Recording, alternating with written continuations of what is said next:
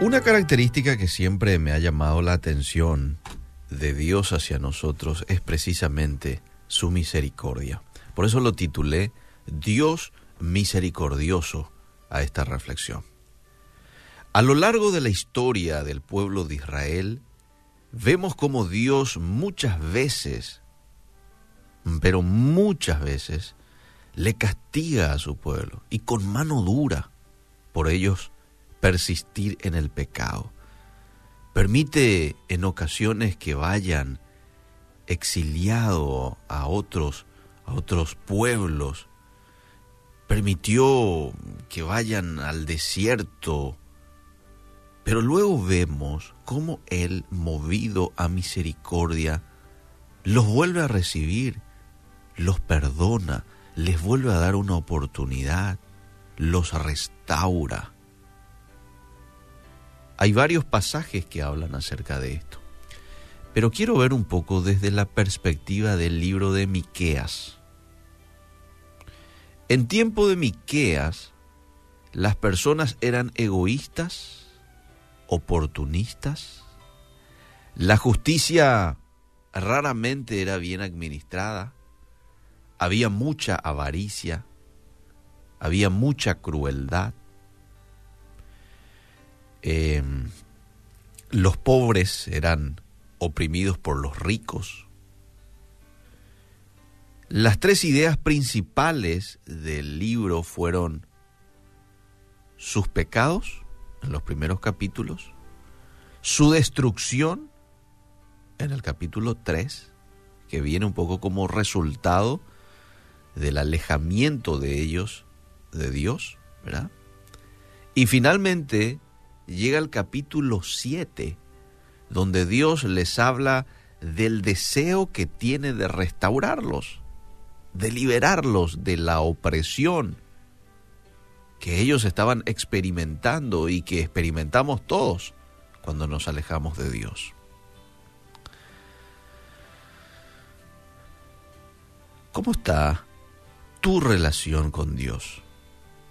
Hay mucha gente que hoy persiste en el pecado y lo hace sin ningún tipo de temor de Dios. ¿eh?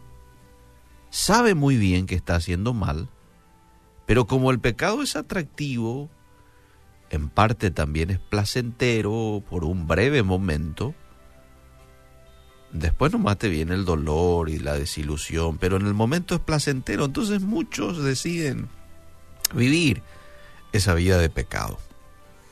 Se alejan de Dios. Persisten voluntariamente en el pecado y eso trae sus consecuencias. Yo quiero que te tomes el tiempo, cuando puedas el día de hoy, leer un poco el capítulo 3 de Miqueas. Verso 12, por ejemplo, mira lo que dice. Miqueas 3:12, por tanto, a causa de vosotros Sión será arada como campo y Jerusalén vendrá a ser montones de ruinas, y el monte de la casa como cumbres de bosque. Eso iba a venir como consecuencia del alejamiento de ellos hacia Dios, como consecuencia de persistir una y otra vez en el pecado. Destrucción. Puede que hoy estés en el mismo contexto en el cual estaba el pueblo de Israel en el libro de Miqueas, separado de Dios. Quizás ya has experimentado la disciplina de parte de Dios o lo estás experimentando ahora en este tiempo. Bien puede ser también de que todavía no llegó la disciplina de Dios a tu vida. No permitas que llegue. Hace un alto confesar tus pecados, pedir perdón, alejate.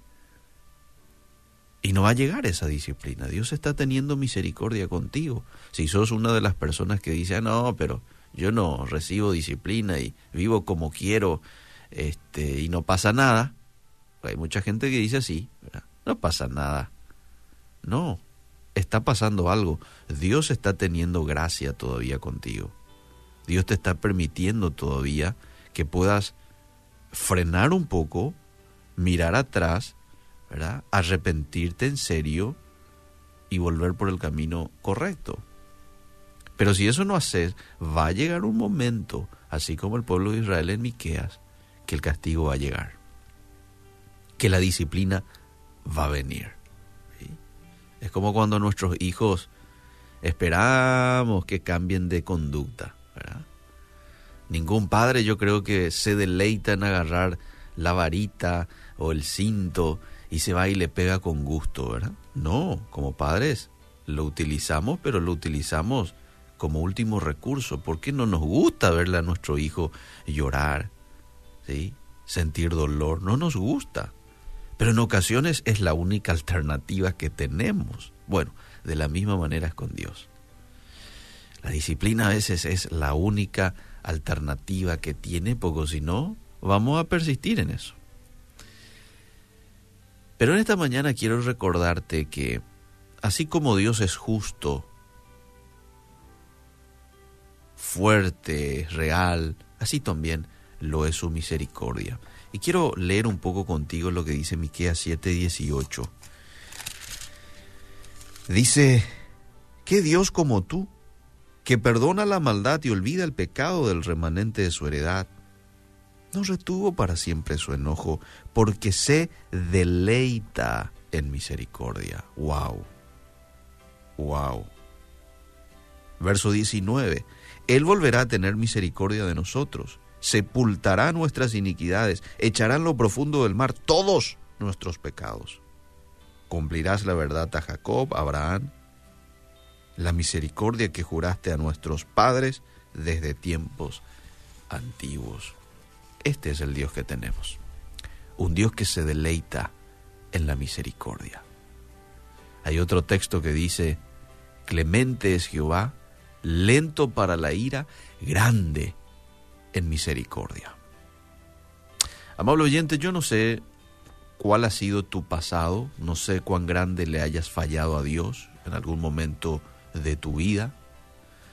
El haberle fallado tantas veces a Dios, a veces como que nos hace tomar cierta distancia de Él, ya que no queremos una vez más fallarle, ¿verdad? Entonces, como no nos eh, es, como que no nos consagramos a Dios del todo por ese temor que tenemos a volver a caer. No, así nomás ya. Las veces que he ido y, que me he arrepentido, he vuelto a caer, así que ahora ya me tomo distancia. No, no vayas a actuar así. Muchas veces eso puede ser una indicación del enemigo a tu vida para justamente evitar que te arrepientas y que le busques a Dios y que Él tenga misericordia de vos. Entonces viene y te susurra en la mente, en el oído. ¿Qué más vas a, a pedirle perdón a Dios? ¿Para qué más vas a volver si cada vez que volviste caíste? Sos un fracasado. Ya Dios ha de, estar cansado de vos. Son palabras que el enemigo nos susurra. ¿Qué Dios va a estar cansado de vos? amable oyente. Dios se deleita teniendo misericordia de vos. Dios nos ama. Dios nos recibe tal cual somos. Quiero terminar con esto. Invitarte a dejar atrás cualquier mal recuerdo que tengas de fallas que hayas tenido para con Dios en el pasado. Y te invito a que hoy, 7 de junio, te tires en los brazos de misericordia disponible para vos y para mí, los brazos de misericordia de Dios. ¿Qué te parece? Decile, bueno Señor, varias son las ocasiones en que te he fallado. Es más, no siento atracción por volver, no siento atracción por el camino correcto, pero a pesar de no sentir atracción, vuelvo y te pido que tú pongas en mi corazón el deseo de buscarte, de amarte, de obedecerte. Dice que Dios produce el querer como el hacer. Produce el deseo y produce la acción. Por eso vas a hacer muy bien en pedirle de todo corazón que te ayude, que te llene de pasión y hace también vos tu parte. Hace también vos tu parte. Dios se deleita haciendo cosas a nuestro favor, pero muchas veces prefiere trabajar con nosotros. Él lo puede hacer, Él es poderoso, Él puede sanarme, Él puede liberarme, pero muchas veces decide trabajar conmigo.